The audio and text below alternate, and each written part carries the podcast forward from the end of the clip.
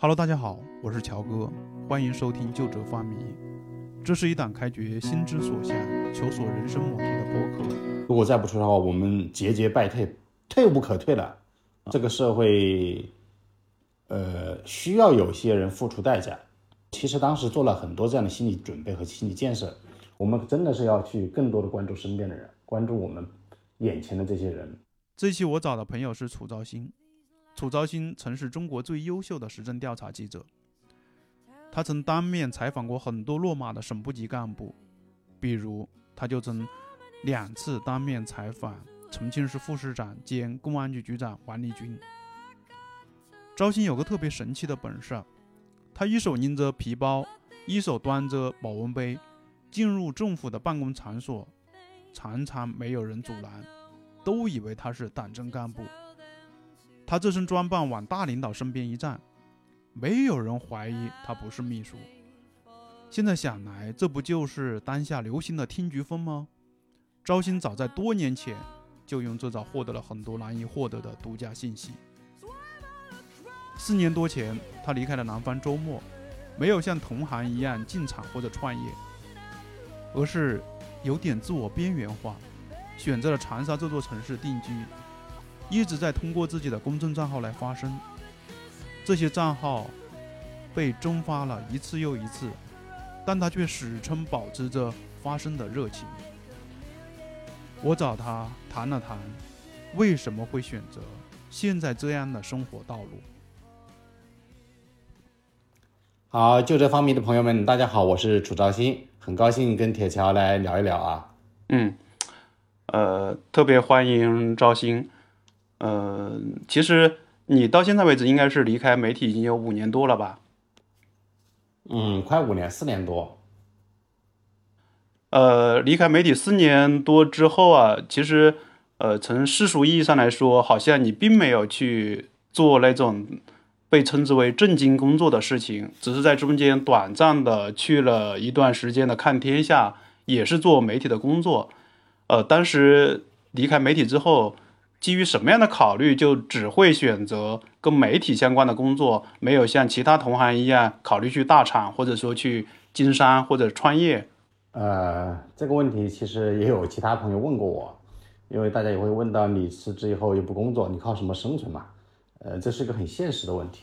呃，我是一个是觉得自己干了这么多年新闻呀，别的也不会啊，别的也不会，干别的好像也干不了。然后呢，有好多工作呢，确实自己也不想去干，呃，所以选择面就特别窄，特别窄。现在就是偶尔会有一些工作机会，但是我觉得可能不是我想去做的，所以就一直闲着吧，一直闲到现在。就是给我的感觉啊，你是我们那波同行当中最超然的。当时大家从媒体出来的时候。身边的同行们要么就投身去了大厂，对吧？去了互联网公司，或者去创业了。给人的感觉啊，至少我自己也是这样子，就是都是着急去抓住点什么，还是生怕被这个社会给抛弃了。但是从你的角度来看呢，就感觉非常超然。我不知道你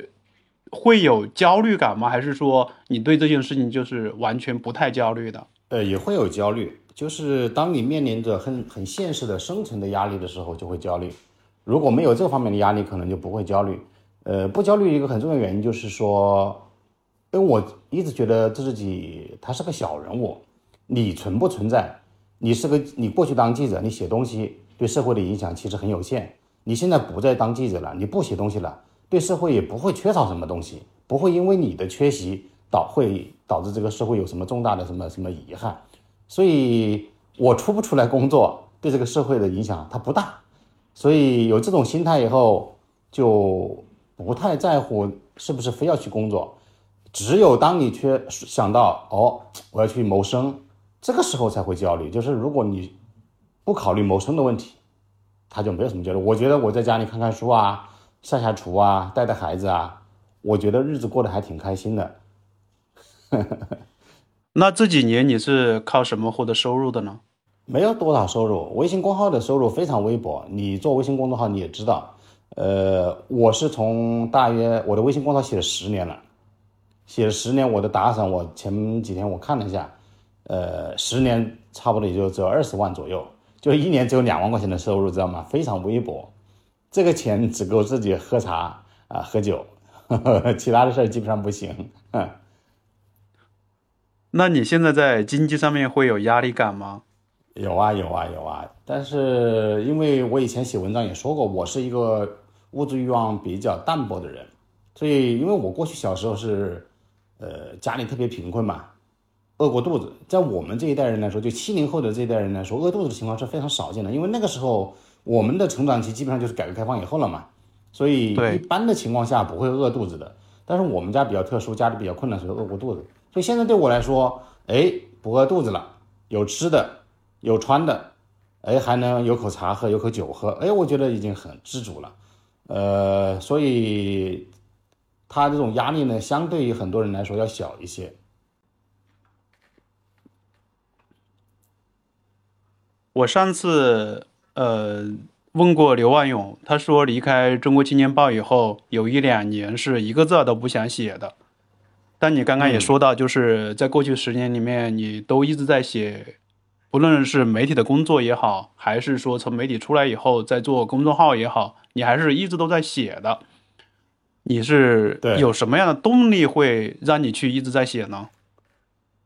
呃，刚才我说到了一个是对自己在这个社会中的定位的一个认识，就是我不觉得我是一个特别重要的一个人，或者一个特别重要的一个呃影响力的一个部分。但是呢，个人的性格和这么多年的职业习惯啊，就是你看到很多事情以后，你忍不住要去说，要去说的原因，它不是说我很重要，而是因为我个人觉得，哪怕是我一个作为一个微不足道的小人物，我看到了很多事情，我有想法，我觉得这个不公，我要站出来说话。我想表达，有表达欲，呃，这个不是考虑我个人有没有影响，而是我个人我觉得我想说话，是这样一种呃驱动，所以我一直还在坚持写一些东西。对，而且你写的很多东西，其实跟你以前在媒体做的工作差别不是特别大。那给大家留下的一个感觉就是，呃，你现在没有了单位的保护，还会去做一些跟批评和监督相关的一些事情。那如果这样做的话，会不会遭遇一些风险？你这几年下来有没有遭遇一些风险啊？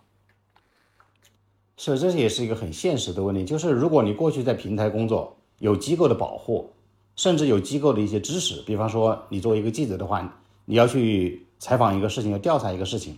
它有经费的保障，对不对？你出差的差旅啊，你有稿费啊，你不用担心很多这种经济上的一些投入的问题。另外一个就是很多时间上的投入，因为你有工作是吧？这个时间投入是会相应的转化成经济回报给你，有稿费是不是回报给你？另外呢，呃，但是现在没有机构以后，你没有平台以后，这些东西你都得个人承担。所以你看，我现在写的很多东西，我对特别复杂的、重大的事情，我是没有办法去做的，是因为我的写作，即便是现在仍然保持着新闻写作的这种风格，就是我觉得这个事情，我基本上能通过在家里，通过网络，通过个人过去积累的资源，去做一个有限的调查，那我就去写一点。如果我发现这个事情太复杂，我不能到现场，我也没有资源的时候，我就保持沉默。所以其实你看到也有很多事情我是没有参与过的，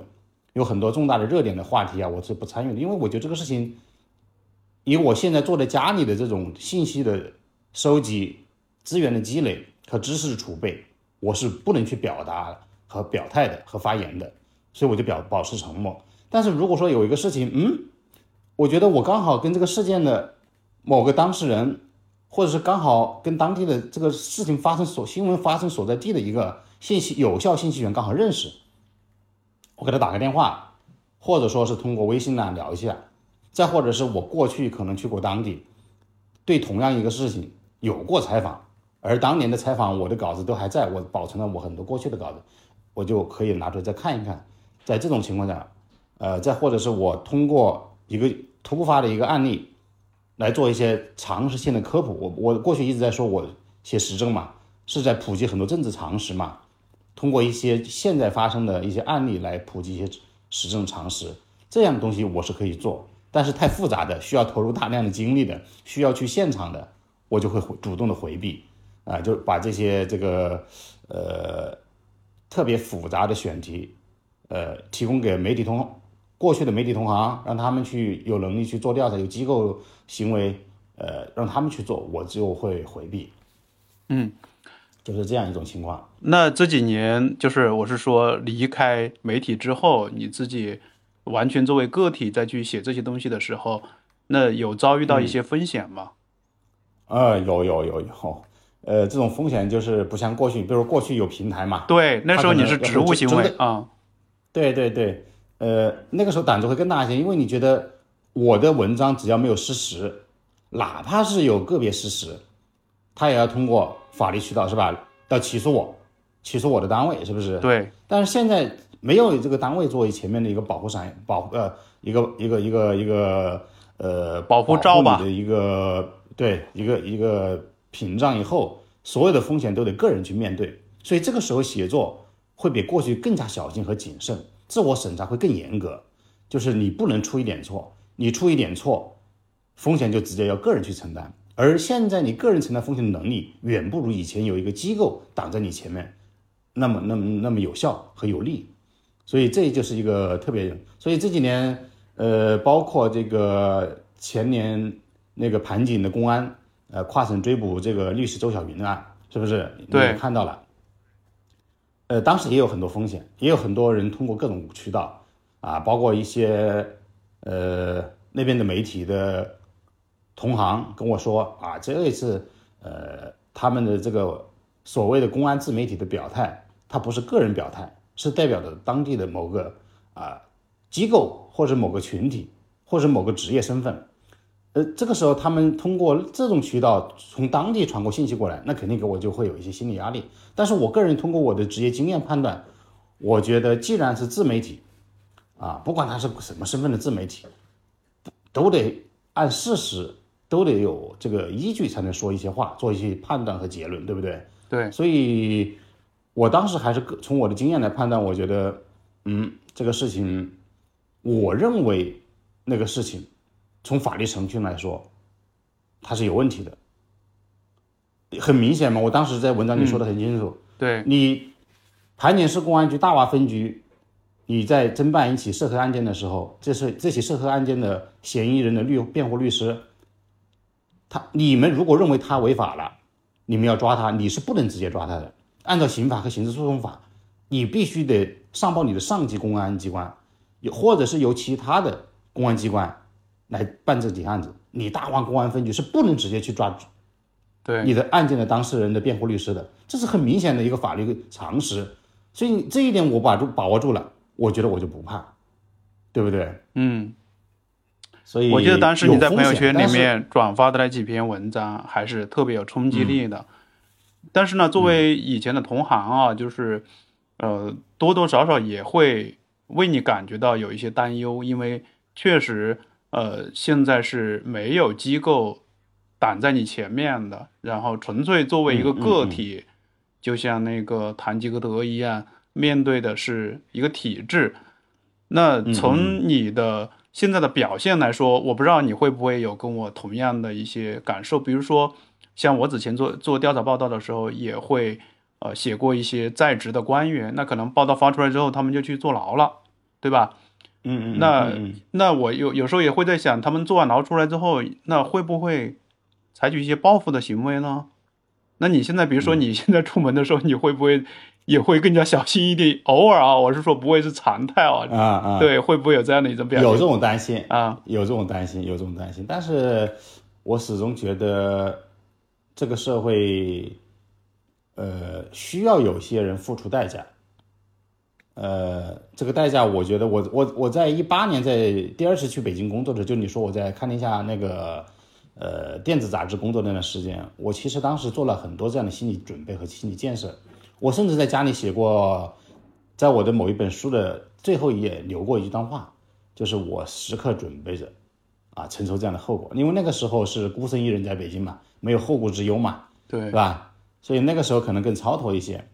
呃，后来慢慢的又这种没想法有会有些变化，比如说现在我可能想法我又会变了。呃，现在我可能会觉得，嗯，呃，我不能光考虑我自己，对不对？对，我还得考虑自己的亲戚、朋友、家人。所以现在可能比过去自我审查会更严格一些，还要这个顾虑要多一些，顾虑多一些。但是有时候真的是职业的这种习惯会导致，有时候你看到有些事情，你觉得我靠，这个事情不出来说话，我还能觉得我还能好意思出去说我曾经当过记者吗？我还好意思在文章里说我曾经是一个是一个记者吗？我我就觉得有些东西是忍不住要出来说，有时候那种忍不住就是你。在那一瞬间，你是完全不会去再去考虑那些后果了。往往是文章发出来以后，然后又开始担心这个文章会不会触动了太多人，会不会让太多人觉得我，呃，回头要找我麻烦。回头那个那个时候是后怕的感觉。但是在某在那个事件发生的时候，是在我看到，尤其像你比如像周小云这种事件，对，当时是没有没有太多去考虑这个事情，觉得这个必须要出来说话了。啊，嗯，保护周小云也是保护我们自己，这个是是一样的道理。所以文章发出来，可能发了几天以后，哎呀，各种信息反过来了，大家都提醒说啊，赵鑫啊，注意安全啊。那个时候会觉得哦，才开始有点担心了，不是没有担心，确实还是有担心的。没有说我们，你知道我们是没有任何背景，对，没有背景，呃，你你凭什么不怕嘛？你凭什么不担心嘛？你真的觉得这个社会已经到了那种地步吗？你说了真话，说了一那种。不是因为你被人收买了，不是因为你跟谁是私交，要去站出来偏私，或者去袒护某一个你自己个人的好朋友，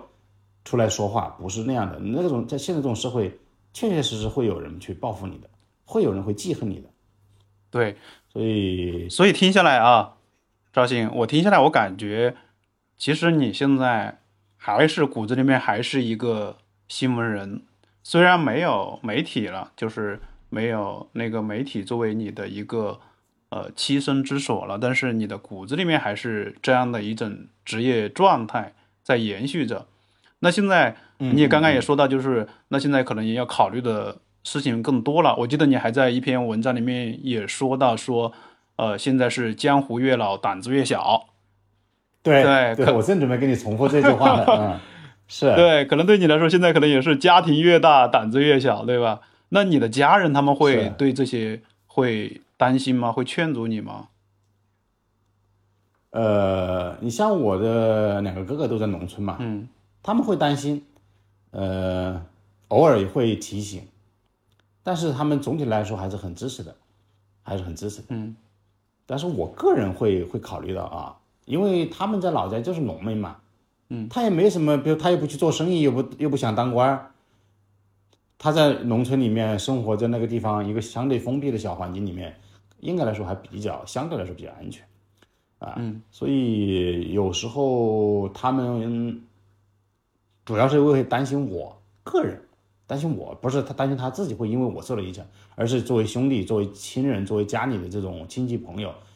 他们会考虑到我的处境，会担心我会受到一些伤害啊，这样确实是这种情况会有。所以这几年就是刚才说到的，真是江湖越老胆子越小，就是顾虑越来越多了，各种羁绊顾虑越来越多了，要考虑的事情越来越多，不像过去一个人哦，一个人吃饱了让他全家不饿。现在你可考虑很多事情，很多人。我有时候发个朋友圈，我想我要把这个朋友发到朋友圈里了，将来我在某个地方写了个某个稿子，如果他刚好是当地人，会不会受让他受到影响？现在都会考虑到这些事情，知道吗？嗯，确实是没办法，嗯，这种不安全感越来越强烈了。嗯，呃，你写的其实你写的很多东西都被蒸发掉了，对吧？到目前为止，你现在已经被蒸发掉了多少个账号？有七八个吧，有七八个。对，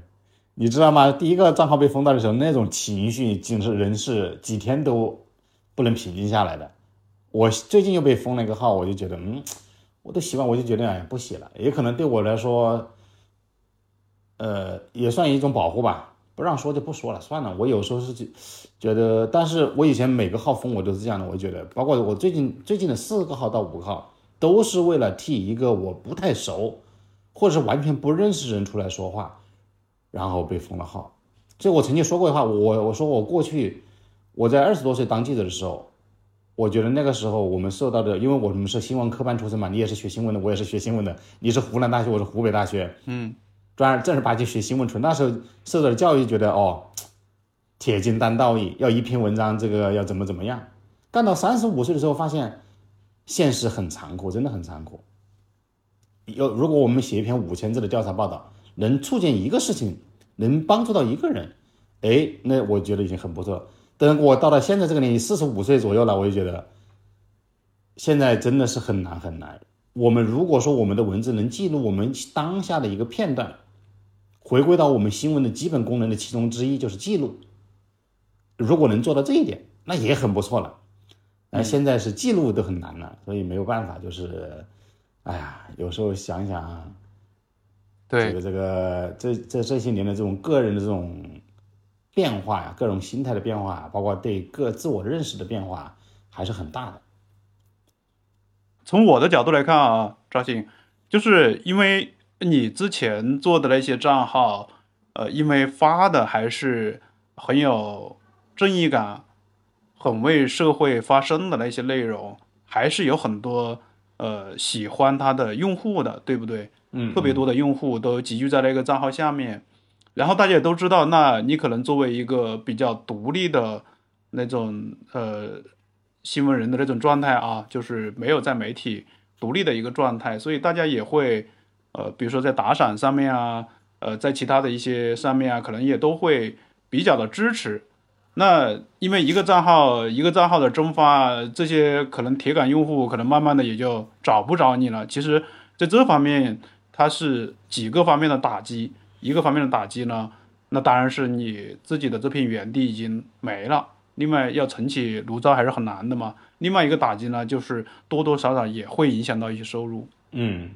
刚才我说了，其实这方面收入是很微薄的。其实很多文章的流量是非常高，但是打赏并不高。为什么呢？我们的很多文章它，因为我的读者是以公务员群体居多，同行只是少数，而且同行你是知道的，他可能会帮你去转这篇文章，但是他不会轻易去打赏这篇文章，因为大家都很拮据，都不是富人，都不是心里有余、手里有余钱的那种人，所以，但是公务员群体，他又不敢转，他也不会打赏你，但是他会看，所以你有时候看到阅读量很高，我有时候真的，呃，一个月可能会出好几篇十万加，作为一个个人生产啊，没有团队的人生产来说，这个还是很不错的。但是打其实收入是非常低的，所以对收入影响有，但是不大不大。呃，这所以这个事情呢，也不是我经常会考虑一个问题，就是我经常会说，我的一个号如果能在某一个事情中间发挥一点点作用，能对某一个具体的个体的命运起一点点小的作用，哎，这个号哪怕是不在了，我也觉得，呃，还是值得的。所以经常会有这种心理，尤其最近四五年啊，呃，四五年之前可能想法又不一样，那个时候微信公众号还有一些广告流量，你知道吗？对，啊，所以那个时候，比如说我爱喝白酒，所以偶尔会有些白酒到我这儿来看到过，啊，所以 看到过这方面的广告，嗯。没有了，没有了，所以你更不用考虑这些事儿了。那如果说你当时还是一个账号，可能积累的用户现在越来越多，那白酒的厂商可能也看到了这种影响力，他还是会愿意去投放的。那可能对你的那种呃收入这方面也还是会能够有一些帮助的。对，那肯定会有，那肯定会有。但是这个东西有时候完全完全去考虑收入的问题呢，那很多东西就不会写了。那那个账号可能也不会现在说大家看不到了，可能现在还能大家看到。可是我们有时候，嗯，考虑问题可能，尤其对我来说，可能有时候会忽略到到了说，我是不是要保存这个账号的问题，还是现在碰到一个事情我必须要出来说话的问题。两者去选择的时候，我可能首先还是选择，还是尽可能的出来说句话。所以就导致了现在这个局面嘛，啊，我还以为你对账号的蒸发，呃，没有特别的在意呢，因为从你的朋友圈的表现来看，好像嗯你没有表现的特别激愤过。刚刚通过你的表述，我才知道原来这个事情对你的那种内心的影响还是挺大的，是的，你会觉得，尤其第一个账号，你就觉得，呃，有第一个是因为你你想想，你经营了那么多年，从二零一二年或一三年年初吧开始写，投入了很多精力，然后确实也积累了一大批的读者，就一夜之间他没有了，你肯定还是心里会有些难过嘛，然后就觉得，哎呀，还写不写呢？就会犹豫你是不是放弃呢，还是继续呢？但是现在慢慢的就平和多了。如果是说你如果在我的第一个账号消失的时候，你跟我来聊，我可能会很激动，啊，不会像今天这么笑着跟你聊这个事情。但是现在慢慢的，哎呀，习惯了，就是人也快快，呃，麻木了，呃，不得不去面对和接受这现在这种现实。对，现在就是这样的一个现实。哎，呃，因为你在做记者生涯当中。呃，除开做深度报道和调查报道之外，还有一个特别明显的标签，就是做时政报道嘛，经常采访官员，还出过一本书，就是与官员打交道的尺度。那你在这过程当中是就是结识了很多的官员朋友，你觉得这几年的官员啊，跟那些年比，从你的感知上来说，会发生一些变化吗？呃，铁桥，实际上我那本书它不叫与官员打交道的尺度，那个叫它的书名叫《我其实还想进步》，是我当年这个名字呢，是我当年离开《新京报》，呃，《新京报》当时创刊多少周年，约约一些老的呃员工，就是离职的员工写的一些回忆录，其中我写的就是说，呃，大家开玩笑嘛，因为我做时政嘛，说我这个在《新京报》已经这个有点这种处级干部的气质了。啊，然后我到了周末呢，可能又又又又有进步。我当时说，我其实还想更想进步是什么呢？我还是他表达的意思，其实是我还是想继续做新闻，是因为包括我现在，我仍然想去当一个记者，是表达这个意思。然后这个意思背后呢，就是说，呃，做时政新闻这些年，呃，一直主要是跟官员打交道。呃，当然每一个时政新闻背后肯定还是有普通老百姓。为什么？因为我们做时政。它不是纯粹去为了关注官员而关注官员，不是纯粹为了关注官场而关注官，是因为所有的官员和官场的事情，它最终都涉及到公共利益，涉及到普通民众的生存和生存状态，所以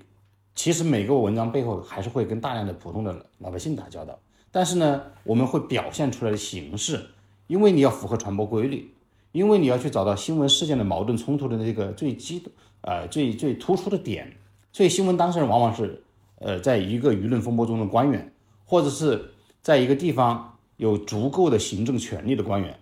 更多的是呈现出来是他们，所以跟他们打交道特别多，是一个一个大家都知道的事情。然后，呃，这么多年的变化是很明显的，很明显。就过去啊，他们很多官员还是觉得，如果你来采访，你如果是批评报道，他肯定是很不喜欢。但是如果他听说，哎，楚道新来说我们这里有个什么事情做不，他如果想来做一个表扬我们的稿子，哎，他是很欢迎的，啊，他说，哎呀，那楚道新很少表扬人的，如果他来表扬我们这里一个某个改革做得很好，那他们是很很很很很客气、很热情的。现在就是变了，现在不管你是想做表扬还是做批评，他们都不欢迎你，他们不想被舆论关注。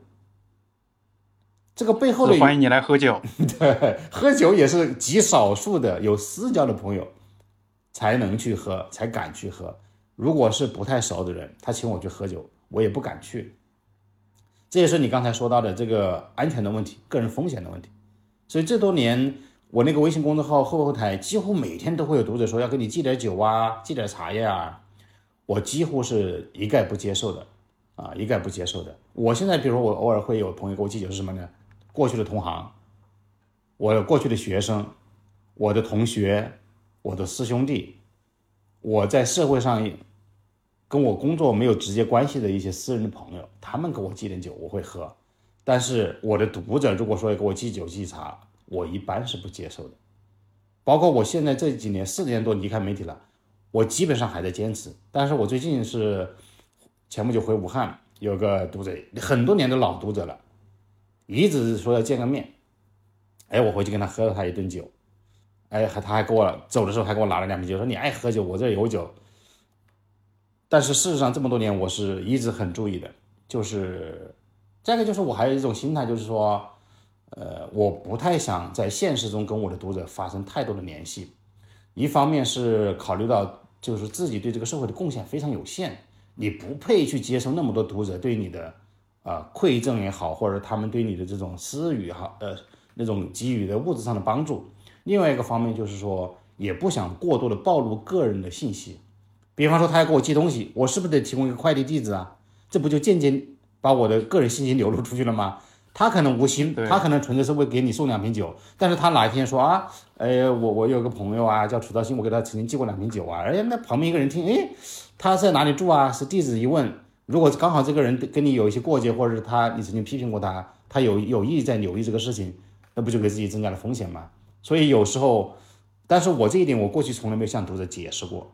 今天也借用你这个平台给大家解释一下。不收大家的东西，一个原因是因为我觉得我做的的事情很有限，不值得大家去这么。第二个是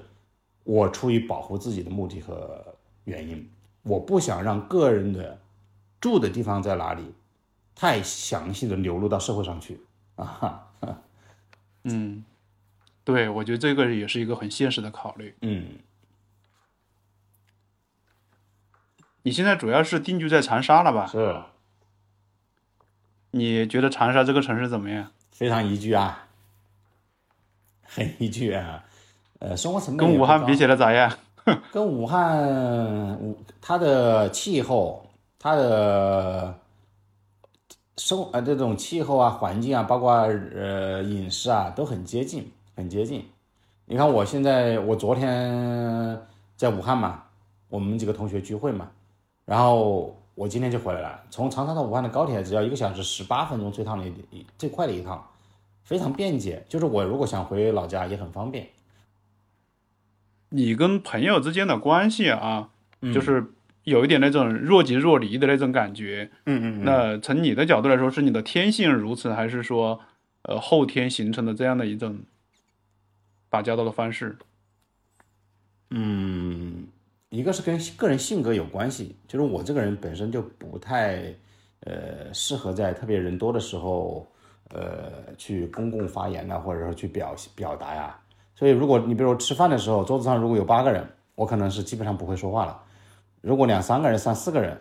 哎，大家问到我，我可能会说，但是我绝对不会去抢着话说，就是这样一个性格。另外一个呢，我总觉得，如果你真的是要做一个职业记者，你恐怕还真的要保持一些独立的这种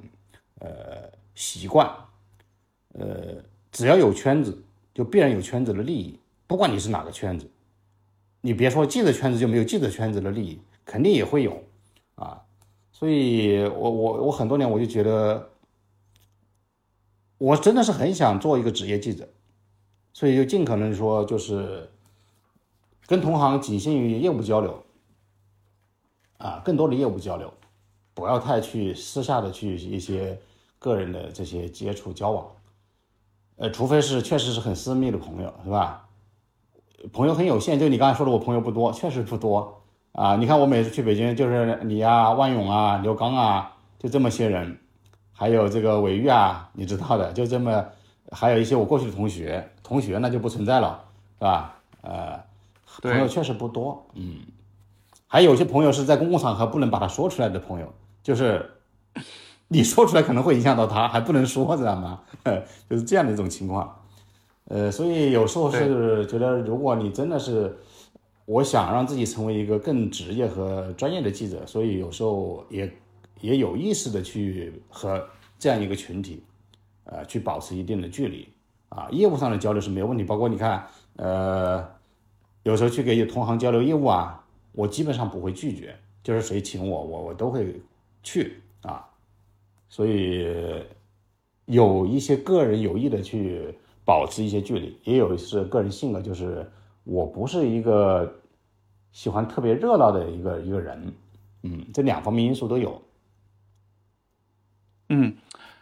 那在长沙，你现在呃，因为你其实是后面移到长沙去的嘛，嗯你在武汉生活，在北京生活，嗯嗯，呃，时间都比较长，可能也都形成了自己的朋友圈儿。对对。那到长沙可能时间不够长，那在长沙会不会有那种，比如说平时能够一起喝喝茶啊、聊聊天儿那种朋友？现在现在是不是也挺多的？还是说，呃，就没那么多，会有一种孤独感？不多，真不多。在长沙，因为我上大学也不在这里，我工作也不在这里，我是二零一九年才临时很偶然的因素到了这里，所以在这里朋友并不多，有少数那么一些朋友，但是呃，偶尔会在一起吃个饭呀、喝喝酒啊、聊聊天呐、但是并不多，嗯，孤独感，会有孤独感吗？孤独感，呃，因为我过去一直都是习惯了这样，知道吗？有时候我觉得我一个人，我坐在阳台上面泡杯茶，拿一本书随便翻一翻，呃，然后在家里要有时候要煮要去下厨做饭，啊、要照顾孩子，我其实我觉得我生活还挺充实的，嗯就你刚才说到，就是说你有时候也自己能够自得其乐。嗯嗯那确实，我记得你的朋友圈里面的一大主题就喜欢晒自己做的菜。你啊是比较喜欢做饭吗？对我喜欢做饭，尤其喜欢晒的就是鱼。我发现你 一方面特别喜欢吃鱼，另一方面特别喜欢做鱼。呃，主要是因为自己喜欢吃，所以做的比较多。但凡我下厨，基本上都会做鱼，有时候一顿饭会做两个鱼。你看，我有时候朋如果有朋友来了，我会做个剁椒鱼头，然后鱼的下半截我会烧或者是干煎，是、嗯确实因为自己喜欢吃鱼，从小就喜欢。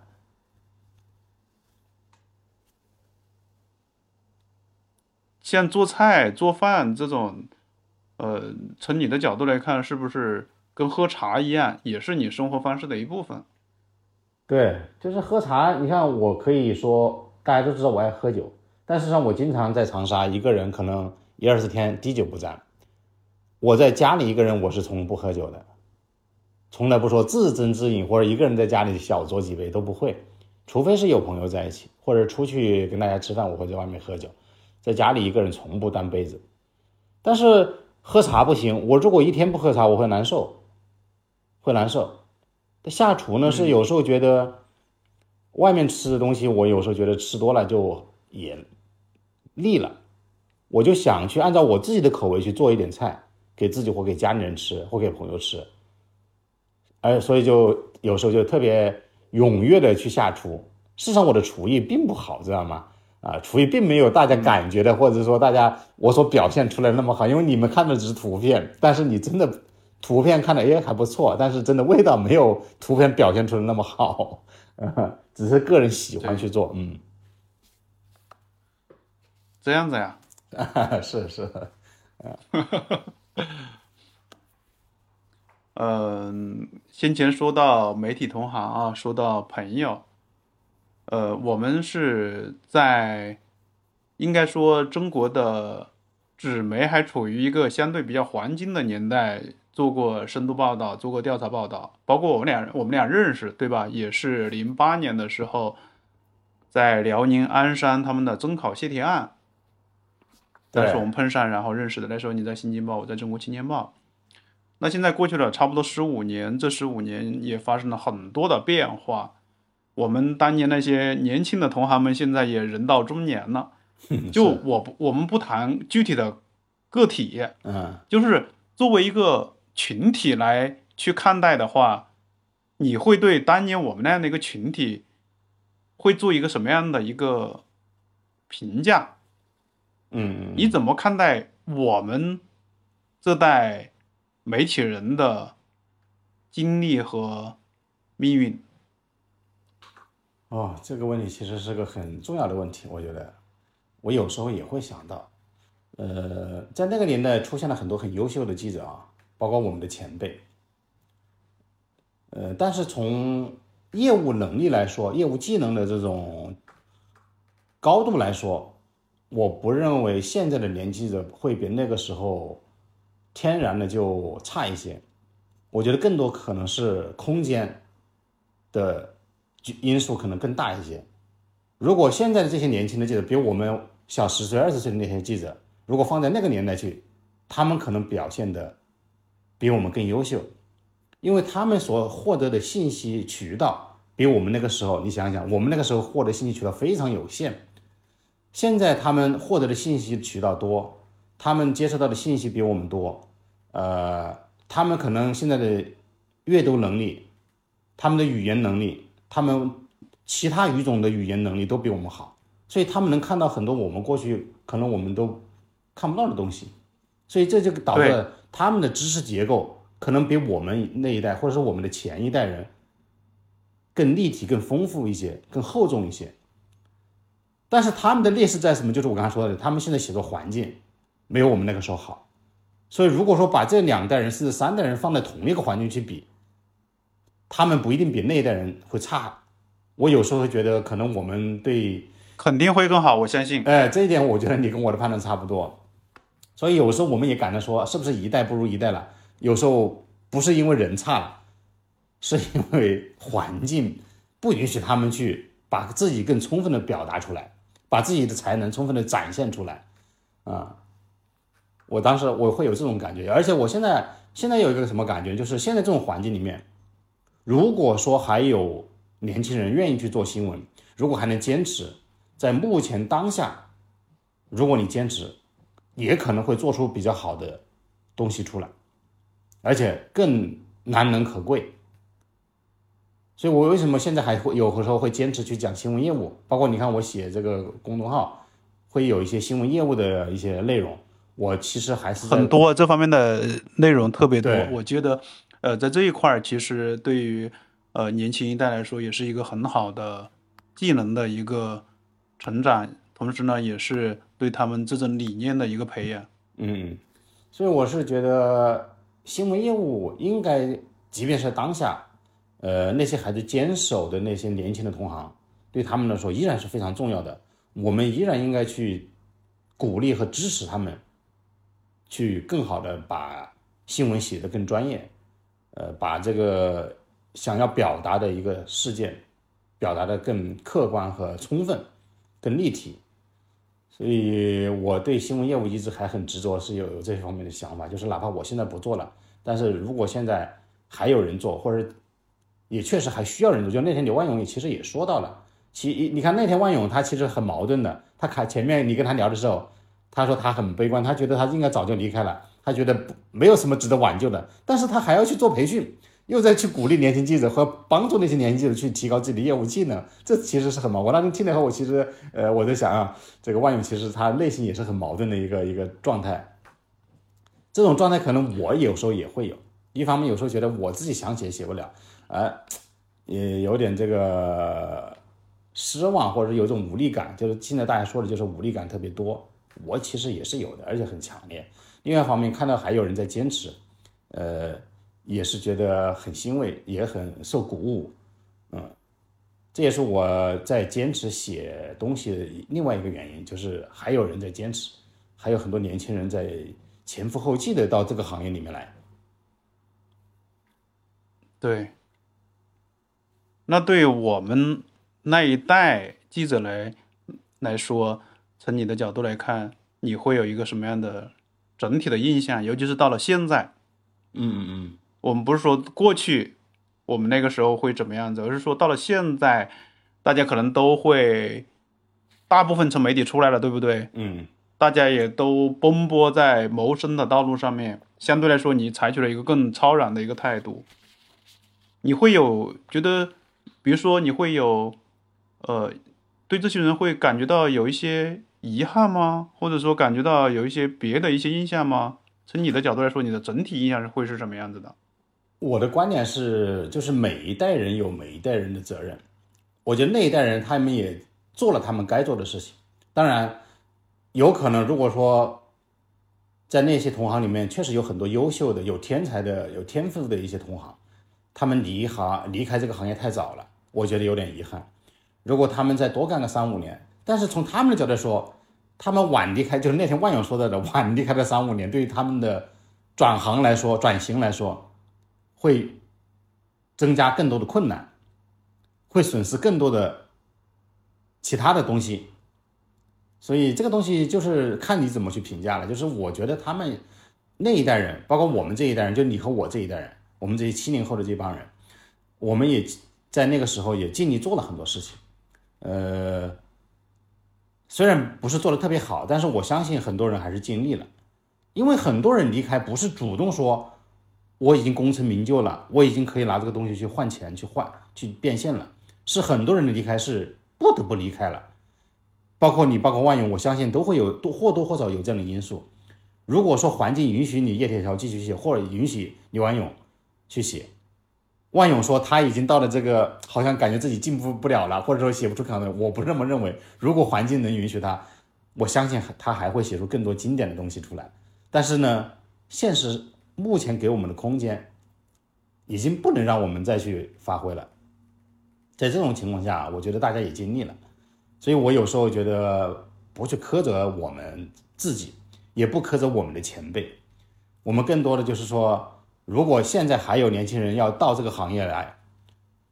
我们采取宽容和鼓励的态度。我们当然也有义务去提醒他们不要去走我们过去走过的某些弯路啊。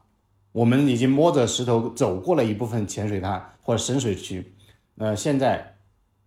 有一些年轻人进来，我们在业务交流上，就纯业务就是新闻采访和写作啊的角度。有些呃误区，我们可以跟他讲。所以我最近在准备做一些这个系列的视频，就是讲我们以我个人为例，我不再去讲我过去做的好的一些案例了，我要去重点讲我过去做的不好的一些案例啊。所以我前不久在更新了一期视频，就是来开始反思，以某个案例为例，当年如果应该怎么做，可能会做得更好。当年为什么这个案这个这个稿子没有做好？来反思，做一些反思，来提供给这些现在的一些呃还在这个媒体工作的同行，呃一些从业者，供他们参考和借鉴。所以反思也是我觉得我们需要做，但是我们反思，我个人觉得恐怕我不敢去去苛责其他的那些同行或者我们的前辈。如果我们要反思和批评的话。我只能更多的把这种反思针对我个人和自己，啊。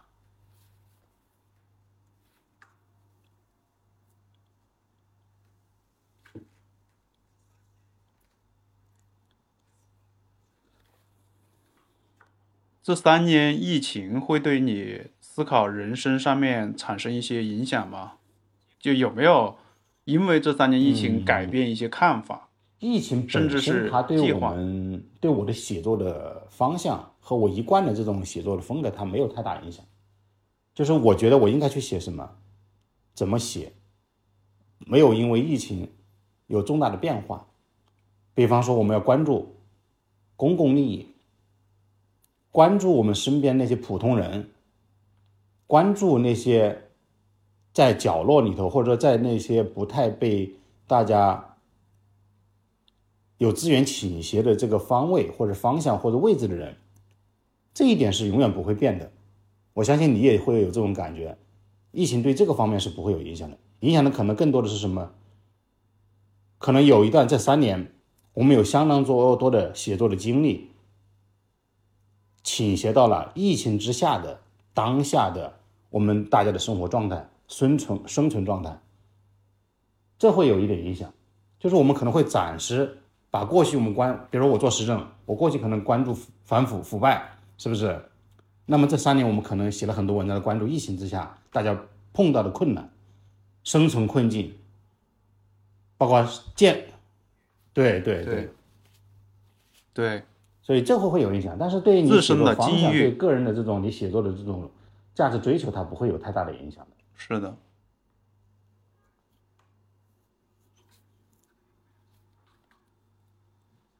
对，嗯嗯嗯，呃，我在这里我也想分享一下，我觉得疫情对我的改变啊，嗯，就是赵鑫，你知道我从一六年出来之后就一直在创业做新媒体这一块儿，那多多少少我会觉得，呃，跟那个要去推动的社会的进步这一块，或者说你要去关注具体的呃案例这一块，可能就。没有那么大的动力了，但是疫情三年，我会发现哦，你首先可能还是得要关注整个社会有没有变得更好。如果说你发现这个社会整体它不是特别好的话，那每个人都会受到影响。所以我会觉得，尤其在二零二二年的时候，我会更加的会愿意去关注这些事情，而且会愿意去积极的分享各种各样的事情，同时去表达自己的意见。对，这个是我觉得在过去几年里面多多少少我会有些忽视，因为我们一入行的时候，我们那时候都学过新闻，然后进入到这个行业的时候，其实当时多多少少就觉得，好像我们虽然可能做的工作相对比较微小，但是我们通过一个个的案例，它起到的作用，整体上来说是在推动着社会进步的。当然后面会产生比较大的一个幻灭感，所以你又会有点点，从我的角度来说，我会有点点觉得，嗯，好像这种画面感导致的结果就是，那我不关注这一块了，我去做我自己的事情去。但是你到后来发现，你不去关注也不行啊，你不去关注的话，那可能你的整个的空间的逼仄会更加明显，嗯所以还得去该发生的要发生，该做什么要做什么。可能你影响不了很多人，但是你可能至少可以从身边的人影响起嘛。对对，所以这你看我这些年，我基本上很少去写宏大的东西，都是某一个具体的事情，一个具体的人。这也是我这么多年一直在在思考的一个问题，就是我们我们的能力确实是非常有限的，我们的影响力也非常有限，我们可能真的是必须要从我们身边的人开始去关注。如果说你要爱这个社会、爱这个国家、爱这个这个这个现在当下，那我们恐怕得从爱我们身边的人开始，爱一个个体开始，而不是说我们嗯曾经在一个宏大的一个群体里面啊，我们爱这个国家、爱这个社会，但是我不爱我身边的人，我碰到我身边的人遇到了他遇到了这种困境，我们漠视或者无动于衷，这个是我觉得我是觉得。呃，作为我们写还在写的人来说，或者还在关注这个社会的人来说，可能要要去做的就是从身边的人入手，啊、从自己眼前的人入手，嗯，当然这个每个人的写作方式不一样，每个人写作的角度不一样。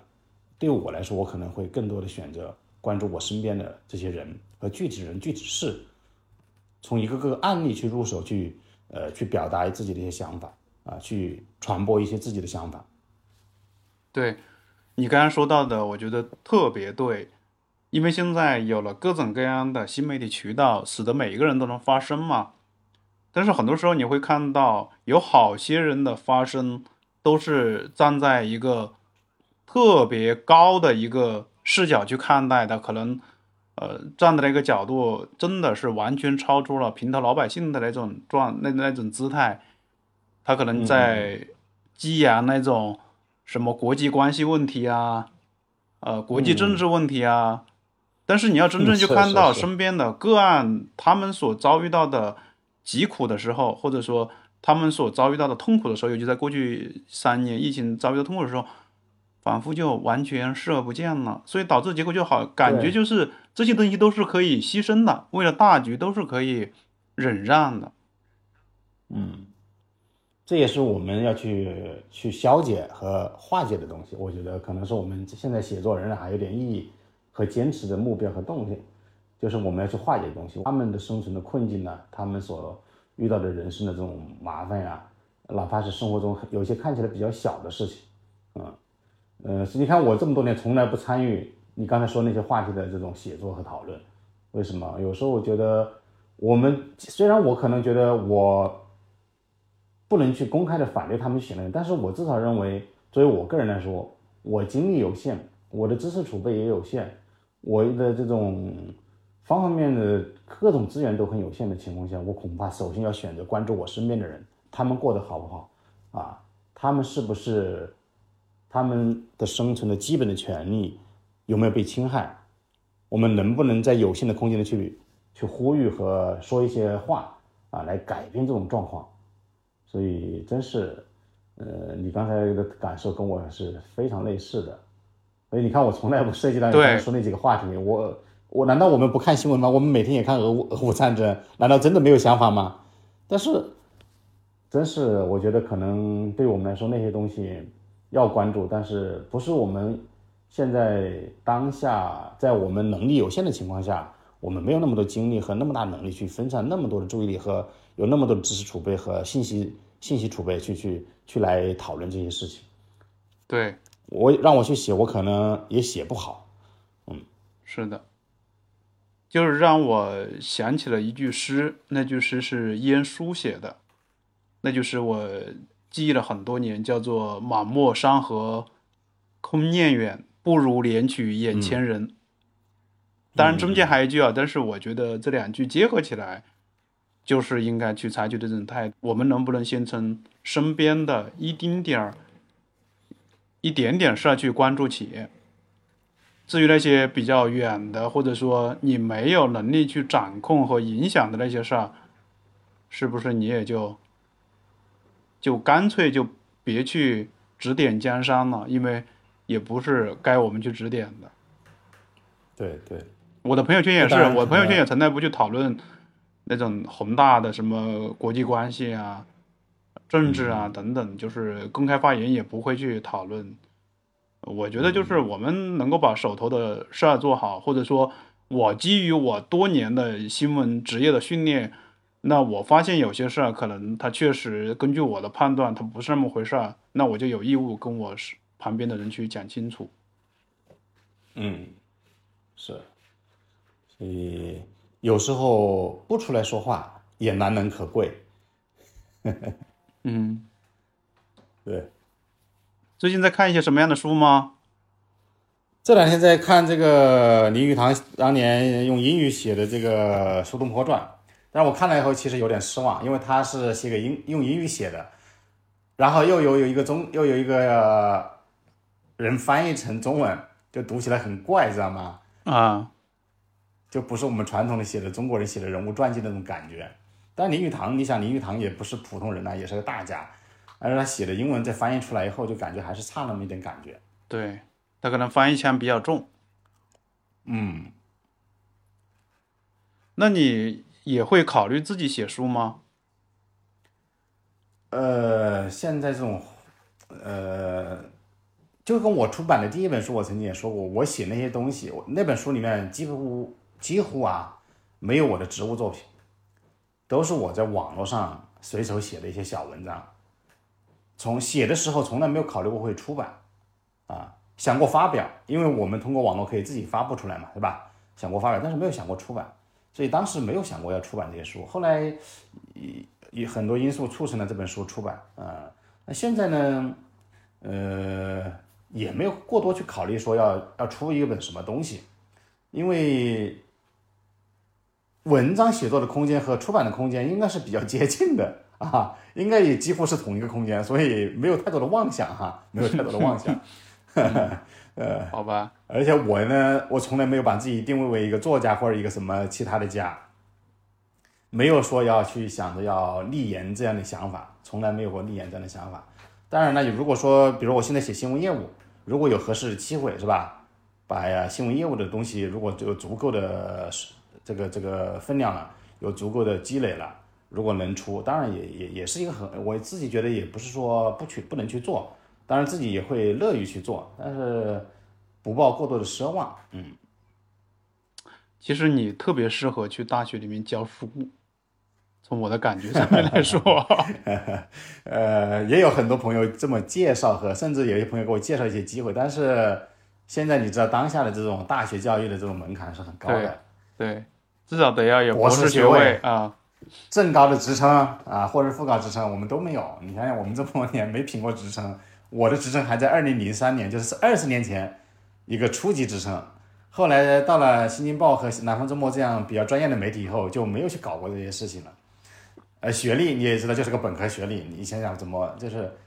这个硬件上是完全达不到目前当下的高校教育的这个基本的准入的这个条件的，所以就不去做这么方面了。去年还有个朋友很热心的帮我想去撮合一下，让我去某个学校，我说 我说我不乐观，但是他也很热心，我说那就感谢吧，能成就成，我说不成你也不要有心理压力。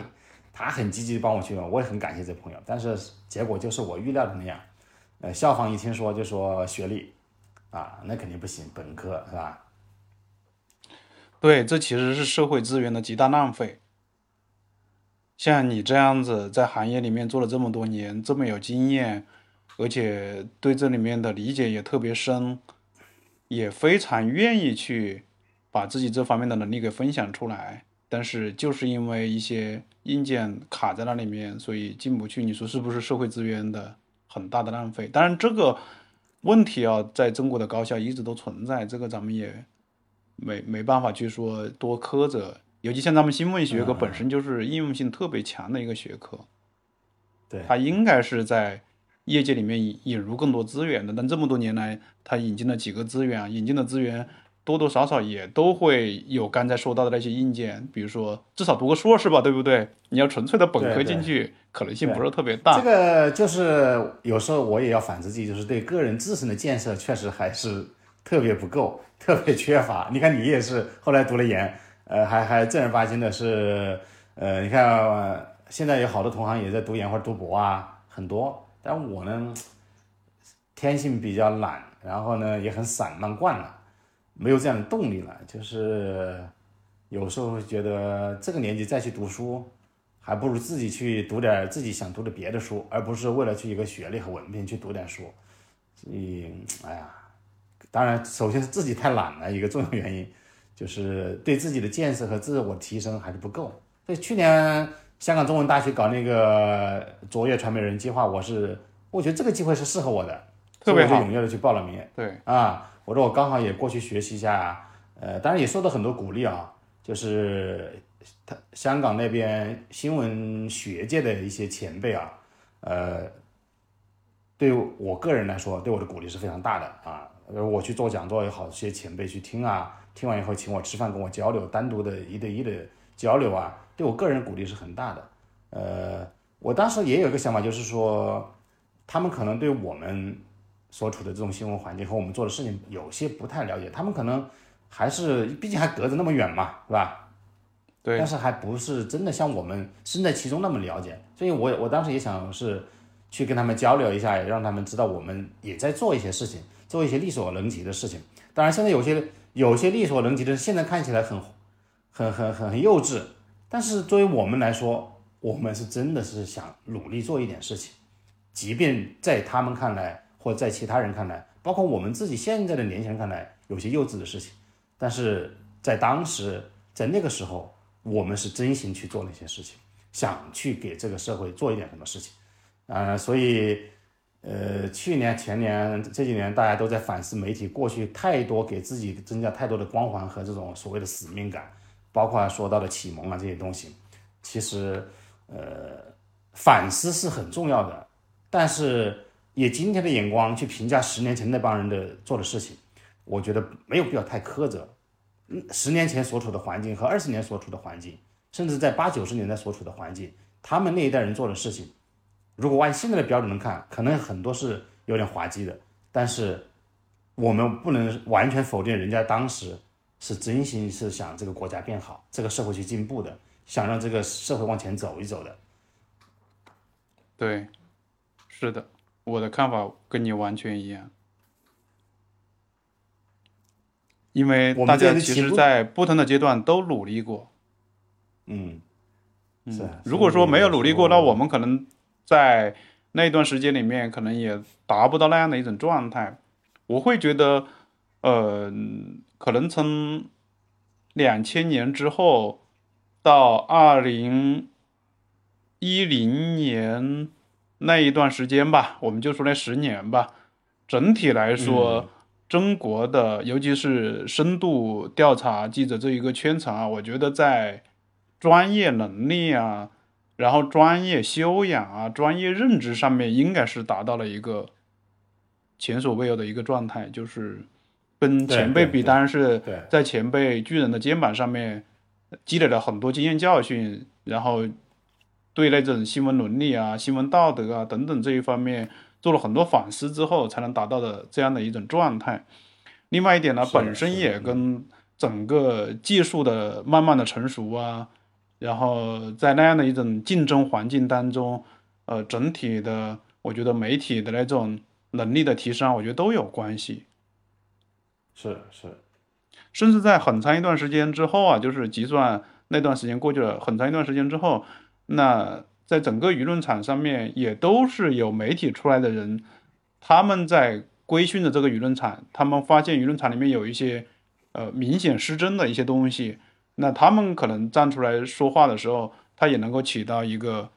多多少少起到一个能够做到压舱石的一个效应。大家对原来那种基于原来那种新闻技术对今天的一些事实的判断，只是说现在这种声音就越来越少了，因为逐渐的、慢慢的可能。呃，另外的一些左右这些声音的那种力量可能出现了，那种力量可能比如说群蛮效应，你怎么说他也不信，对不对？对对，啊，是他可能不是不信，是他知道是怎么回事，但是他不能这么说，我觉得。对，嗯，那你在未来有有一些小的打算吗？比如说未来三五年，有想过这个呃问题吗？还是说，哎，反正就是那种淡然的一个态度？我常常有一种今天没法去规划明天的这种感觉，因为你想想，疫情猝不及防就来了。对，打乱了多少人、多少企业、多少家庭的这种计划，所以常常不敢去做稍微长一点的这种规划，所以经常会跟自己说过好眼下吧，把每一天过好啊，就是将来做什么呢？这个问题其实这几年一直在困扰我，不是说我不去思考这个问题，经常会思考这个问题。尤其是自己一个人的时候会思考这个问题。我现在每天看书写点小东西，就这么一直下去就这样吗？但是不这样又能怎么样？有时候又会问自己，不这样又能怎么样？你想干什么？你能干什么？啊，所以没办法，没办法，就是，所以这就是有空间，可能就是说将来的空间，可能更多的时间和精力就用于提升自己吧。当然，提升自己，我也没打算就要去搞一个文凭或者搞个职称，可能还是说，毕竟我们很多做新闻的，包括像尤其是我啊，他没有其他的专业背景，不是学法律的，不是学历史，不是搞文学的，不是个那种搞法律，没有过去没有在某个领域有特别深的专业背景，所以阅读呢，跟很多同行来说，包括一些，尤其是一些呃现在搞非虚构写作那些同行来说，阅读量。是远不如他们的知识储备，可能远也远不如他们，所以就是想自己最近如果是有时间就读点书吧。啊，过去天天在外面跑，一年到头在外面出差，没有精力读书，也没有那种静下心来读书的环境。现在有这种环境呢，有这种时间呢，就静下心来读点书吧。呃，不一定要实用，就是自己喜欢读。比如我现在就是。无意中就是说看啊，苏东坡好像最近几年还关注他人挺多的，我们看看苏东坡啊。这个前些年呢，我很多年一直喜欢读林贤治的东西，因为林贤治东西，我又开始读萨义德的东西，因为林贤治的书里面经常会提到萨义德这样这样一些外国的作家。我过去很少看外国人东西啊，呃，所以最近两年呢，也开始有意识的去读一些外国人的东西，呃。想是让自己多读点书吧，就是把过去这么多年当记者一直在外面奔走，就是静不下心来，呃，书读的少的这个缺憾能弥补一点。嗯嗯，挺好的，百战归来再读书。是没办法，有时候是觉得自己确实书读的少了，如果书再读的多一点，可能内心更强大一点。面对当下的现实，可能会更从容一些。嗯，行，赵鑫，我们今天就聊到这儿，也特别感谢你能够分享这么多。呃，咱们回长沙再聚。感谢招新，感谢大家收听本期节目。你还可以在小宇宙、喜马拉雅搜索订阅《旧者发明》，也欢迎通过留言、评论等方式。留下你宝贵的建议。